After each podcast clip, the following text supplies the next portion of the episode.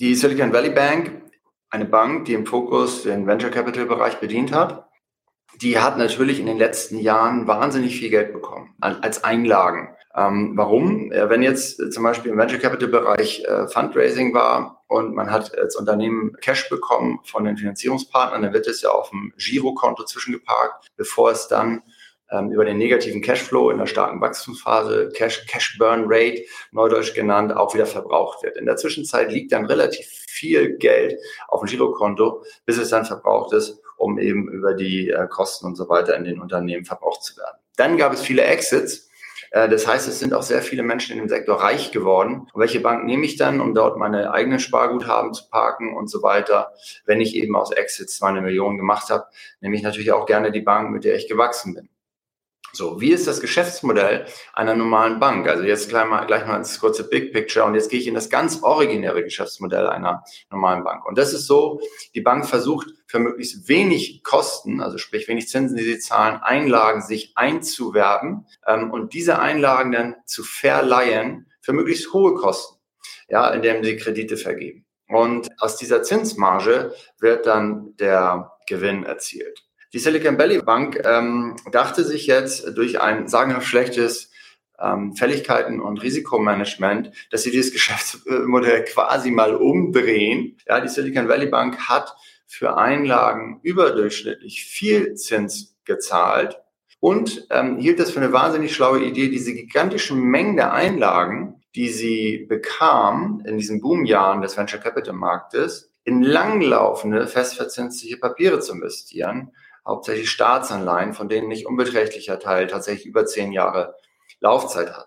So, und was da dann passiert ist, ist, dass die Silicon Valley Bank zum einen jetzt äh, vor dem Zusammenbruch mehr Guthabenszins gezahlt hat, als sie im Grunde genommen Zinseinnahmen aus ihrem Langfristportfolio hatte, wo sie die Liquidität geparkt hat. Ähm, und zum anderen, was dann passiert ist, ist logischerweise, was wir alle wissen, wir haben in Rekordgeschwindigkeit und Höhe eine Zinserhöhung erfahren. Das heißt, die Zinsen auf äh, neue Staatsanleihen in den USA lagen jetzt bis letzte Woche Mittwoch teilweise bei über fünf Prozent, während die äh, Zinspapiere im Bestand der Silicon Valley Bank im Durchschnitt unter zwei Prozent Verzinsung haben, obwohl ein Großteil davon recht langlaufend sind. Und man hat in diesem Umfeld, die meisten hier werden es kennen, äh, es ist natürlich so, wenn die Zinsen für neue Anleihen so stark gestiegen sind, ist natürlich der Altbestand an Anleihen viel, viel unattraktiver. Was soll ich noch mit den Papieren, die zwei Prozent bringen, wenn ich heute für neue Anlagen fünf bekäme? Und dadurch verlieren die halt an, an Wert. Der Kurs geht stark zurück. Und bei der Silicon Valley Bank ist es jetzt so, auf der einen Seite, man sieht halt, ähm, wie die Inflows sind, also sprich, wie viele Einlagen wurden eingelegt. Und man sieht ja auf den ersten Blick, ohne ins Detail zu gehen, dass die Kurve erstmal hochgeht. Ja, es ist äh, sehr viel Geld eingeflossen äh, in die Bank und die Einlagen waren safe. Und dann hat man sich überlegt, ähm, was macht man damit? Und keine Bank lässt das Geld einfach rumliegen, sondern die wollen Geld verdienen. Und man rechnet eben auch nicht im Bankgeschäft, weil das Vertrauen äh, Grundlage des Geschäftsmodells ist, dass eine Großzahl der Kunden auf einmal das Geld haben will. Also da rechnet keiner mit. Und das würde auch nicht gehen. Also das ist auch unabhängig jetzt von dieser Bank, die, wie gesagt, sagenhaft schlechtes Risikomanagement und sagenhaft schlechte Verwaltung der Fälligkeiten gemacht hat. Äh, das würde quasi keine Bank abkönnen. Ja, wo, woher kommt das? Das kommt auch. Nächster kleiner Schwenk ins Big Picture. Wie ist Geldschöpfung? Wie findet die statt? Geldschöpfung findet ja so statt, dass jemand kommt und sagt, ich möchte einen Kredit haben. Und dann kann die Bank, wenn sie die Kreditsicherheiten für valide hält, sagen, ich gebe dir den Kredit und buche dann digital in das Konto des Kreditnehmers den entsprechenden Euro- oder US-Dollar-Betrag ein. Da wird ja aus dem Nichts digital das Geld geschaffen und in das Konto eingebucht. Und wenn jetzt dieses Geld im Grunde genommen gefühlt auf dem Girokonto äh, liegt und dann möchte man es abheben, also physisch tatsächlich, dann ist es natürlich in der Form auch nicht sofort verfügbar. Naja, was ist dann passiert? Äh, zurück ähm, äh, zu den äh, sag mal, gestiegenen Einlagen und Aktivitäten in der Boomphase wo die Einlagen massiv zugenommen haben und vor allem die äh, natürlich auch Erfolge im Venture Capital Bereich riesig waren, äh, man Exits hatte und so weiter, also alle positive Effekte eingetreten sind. In der Phase hat man sich halt entschlossen, dass man die vielen Einlagen eben in immer mehr länger laufende äh, Staatspapiere zum großen Teil investiert hat, äh, wahrscheinlich auch immer mehr Risiko bei den Kreditvergaben eingegangen ist. Und dann hat sich das Blatt aber ja gewendet und zwar komplett hat sich das Blatt gewendet. Zum einen ähm, hat natürlich der Cash Burn, also die, Liquid die Liquiditätsverbrauch ist größer geworden als das neu akquirierte Kapital im Venture Capital Sektor, ähm, der ja sehr stark gelitten hat in dem letzten Jahr, was das Fundraising angeht, also die Einwerbung neuer Geldmittel. Die Unternehmen sind natürlich immer noch unprofitabel, also die stark wachsenden Startups. Das Geld, was also mal akquiriert wurde, wird verbraucht. Und natürlich gibt es auch keine Exits mehr. Der IPO-Markt, ähm, der ein ganz wichtiger Faktor im klassischen Venture Capital-Bereich war in den letzten äh, zwei Jahren, äh, also vor dem letzten Jahr, ist halt auch zum Erliegen gekommen. Also man hat auch nicht diese Exits und die Millionen von äh, Gründern, die Kasse gemacht haben und so weiter. Und also rein strukturell hat sich das Blatt gewendet und nun war die Silicon Valley Bank halt gefangen, weil sie in ihren Beständen diese langen laufenden äh, Anleihen hatte. Und das Blatt wendete sich ähm, und man hat große Kursverluste gehabt. Und im Finanzdienstleistungssektor, Banken speziell, ähm, gibt es Bilanzierungssonderregeln. Äh, das heißt, wenn man Papier gekauft hat für 100 als Preis und dann geht der Kurs beispielsweise auf 90 oder sogar 80 runter, dann ist es so, äh, dass man in der Buchhaltung nicht sofort diesen Papierverlust ausweisen muss. Das belastet also erstmal die Gewinn- und Verlustrechnung nicht. Und äh, das ist eine Sonderregelung, weil jede Anleihe ist ja ein Kredit und die Grundlogik ist, solange ich davon ausgehen darf, am Ende meinen Kredit zurückbekommen äh, zu bekommen, muss ich die zwischenzeitlichen Kursveränderungen nicht verbuchen. So, was jetzt bei der Silicon Valley Bank passiert ist, die mussten halt die immer mehr zunehmenden Geldabflüsse, weil einige haben es gesehen, einige wie zum Beispiel der Thiel, großer Star-Investor in den USA, kennt man in Deutschland auch, hat dann selbst äh, sein Geld abgezogen, hat sein Beteiligungsunternehmen gesagt, zieht da eure operative Geschäftsverbindung ab, zieht Geld ab. Was dann passiert ist, ist, dass dieses Misstrauen, ui, dein Geschäftsmodell könnte nicht nachhaltig valide sein, ähm, das hat sich beschleunigt. Das spricht sich dann im Silicon Valley rum und so verkauft einer nach dem anderen und so hat dann innerhalb kürzester Zeit letzte Woche rund 42 Milliarden Bankeinlagen abgezogen. Und dann hast du irgendwann ein Mismatch, logischerweise, weil du musst sie ja bedienen und dann musste, musste jetzt die Silicon Valley Bank eben auch mal was von ihren in den Büchern mit Verlusten versehenen Papieren verkaufen und zwar mit 1,8 Milliarden Verlust. Dann ist der Kurs, die Kursveränderung realisiert worden. So, und um dem dann entgegenzuwirken, hat man versucht, eine Kapitalerhöhung zu machen, um die Bilanz wieder zu stärken. Und das hat dann letztendlich alle wachgerüttelt und zu einem klassischen Bankrun geführt. Das heißt, alle wollten sie ihre Einlagen haben, was natürlich nicht geht. Und dann hat wirklich innerhalb von drei Tagen eine beträchtlich große Bank komplett abgeamselt und in die Abwicklung marschiert. Blick zum Big Picture gibt es zwei Komponenten, die ich kurz beleuchten möchte. Die eine ist diese, und das ist auch was, was jetzt schon länger im fachkundigen Kreisen mit Sorge beobachtet wurde. Das sind nämlich diese nicht realisierten Verluste das, was ich eben beschrieben habe in der Bilanz, sprich, wo die Kurswerte unter den eingebuchten Werten liegen, weil durch die Zinssteigerungen die Anleihen so starke Kursrückschläge haben. Und das hat jetzt Fachleute wie mich schon länger besorgt sein lassen. Ich bin ja bekanntermaßen für die Wiederholungszuhörer und Zuschauer bin ich ja Fundamentalinvestor. Das heißt, mich interessiert das wirklich, wie die Underlyings sind, wie, wie die Treiber dahinter sind. Und wenn man solche äh, gigantischen Zahlen sieht, wie man diese Zunahme, diese nicht, dieser nicht realisierten Verluste in Bankbüchern von rund 700 Milliarden ähm, sieht, habe ich mich natürlich schon gefragt, wie lange kann das unfallfrei weitergehen. Das ist was Wichtiges, was man sich jetzt vor Augen halten muss.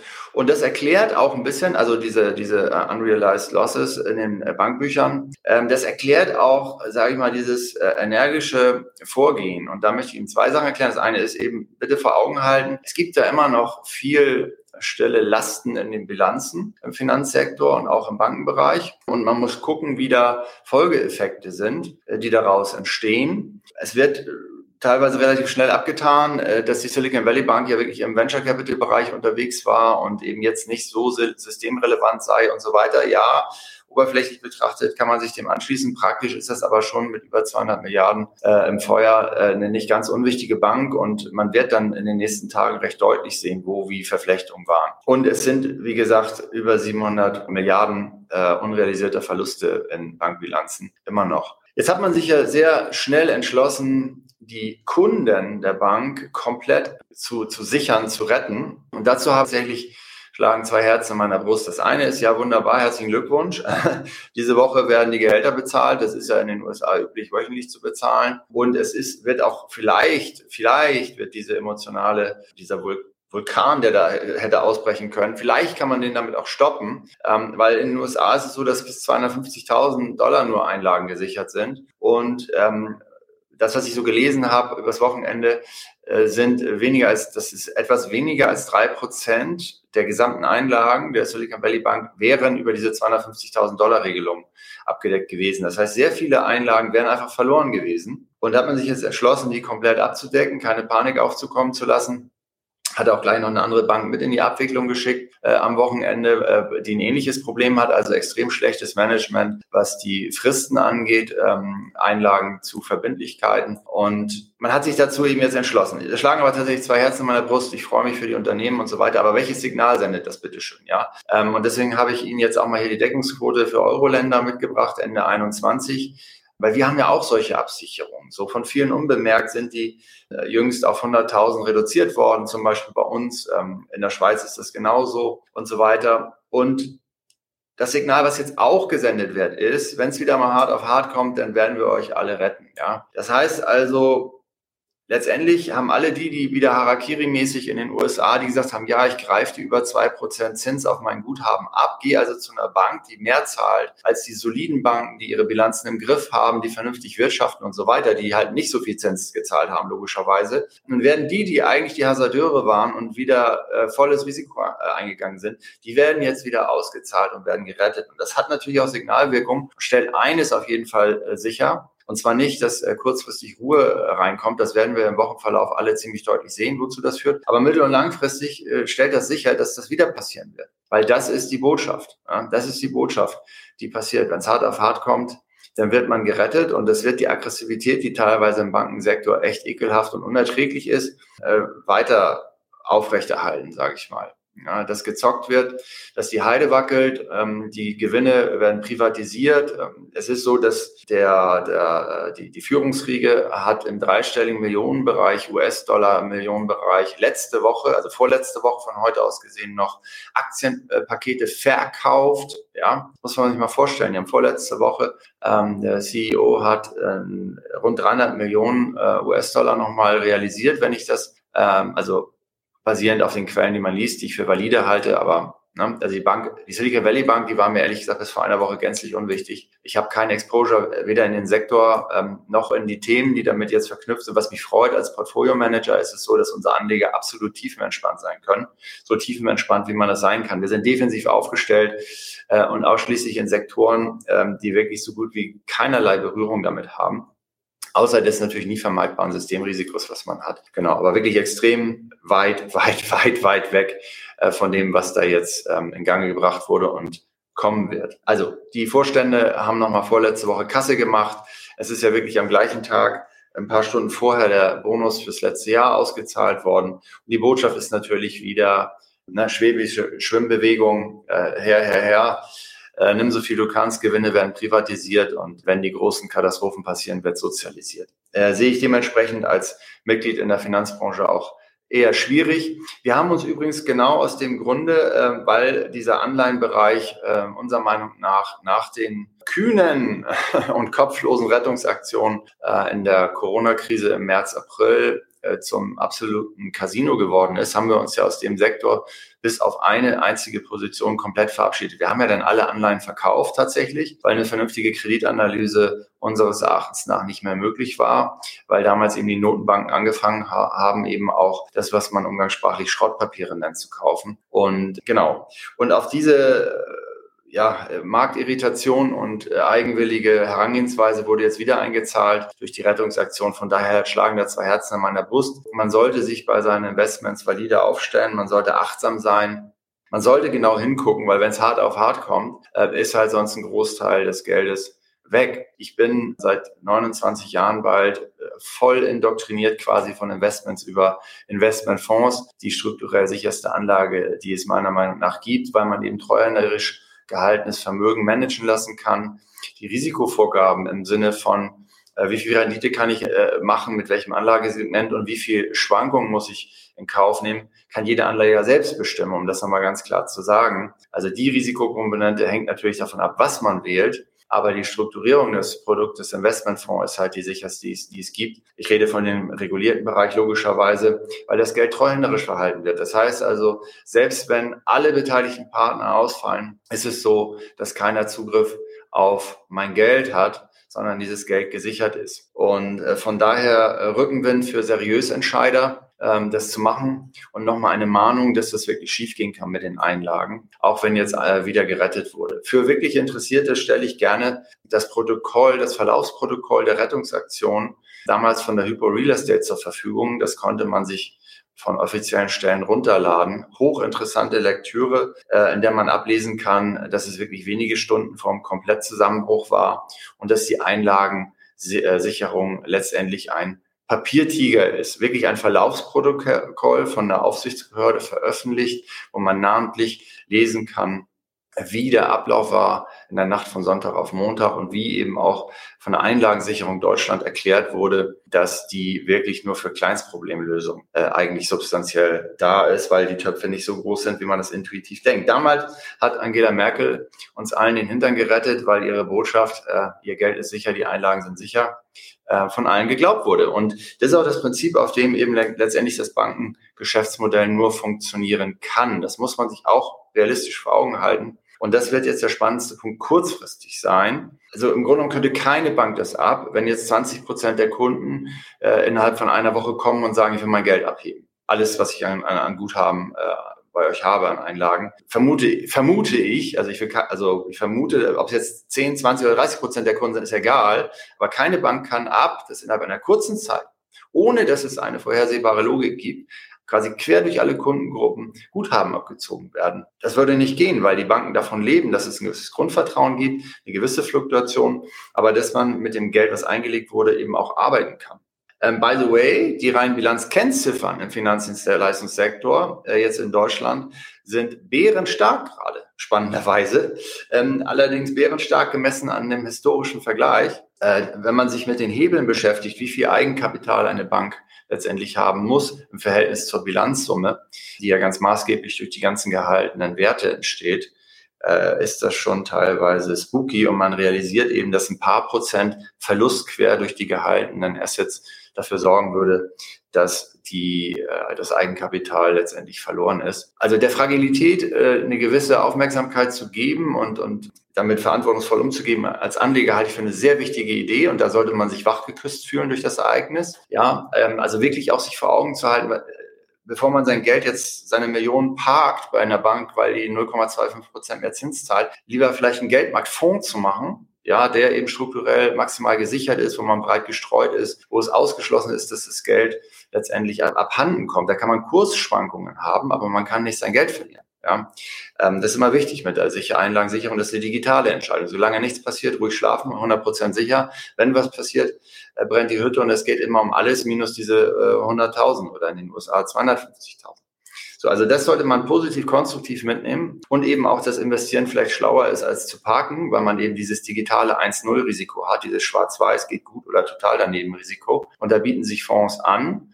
Ähm, und ähm, das andere, ist aber tatsächlich auch kurzfristig. Also ich bin ja eher auf mittel- und langfristige Investments ausgerichtet und habe da die Mandate von, von meinen Investoren und Mandanten. Ähm, aber kurzfristig wird natürlich sehr, sehr spannend, ob dieses gesteigerte Bewusstsein über dieses Risiko, was für viele halt sehr abstrakt ist im Alltagsgeschäft. Ich bin der Meinung, da hat wahrscheinlich seit zehn Jahren kein Mensch mehr dran gedacht. Ähm, also jetzt im Retail-Bereich und vermögende Privatpersonen. Und auch viele der, zum Beispiel der Unternehmen, hat man ja gelesen, haben auch wirklich teilweise dann nur die Silicon Valley Bank als Geschäftsverbindung gehabt und auch über die das Payment und die Abwicklung mit den Kunden gemacht. Also, also wie naiv und geradezu unfähig jetzt auch von Unternehmensführung. Und die werden jetzt alle ausgewählt, also die werden alle gerettet. Aber das eine ist, wie gesagt, Sinne geschärft, ja, aber nicht Selbstbewusstsein ankratzen lassen, also einfach vielleicht nachjustieren beim Investieren. Fonds oder direkte Aktieninvestments bieten sich da an, weil man da eben Eigentumsrechte hat, die so, so gut es irgendwie rechtsstaatlich geht, eben gesichert sind. Und man hat eben gerade bei Fonds äh, Schutzvorkehrungen, dadurch, dass es treuhänderisch strukturiert ist, dass es ähm, faktisch ähm, nicht möglich ist, dass irgendjemand A an das Geld rankommt und B ist man bei Insolvenzen der beteiligten Partner tatsächlich quer durch die ganze Wertschöpfungskette äh, verschont. Also sowohl die äh, Bank, die Depotbank als auch die Managementgesellschaft könnten pleite gehen, das Geld wäre trotzdem noch safe.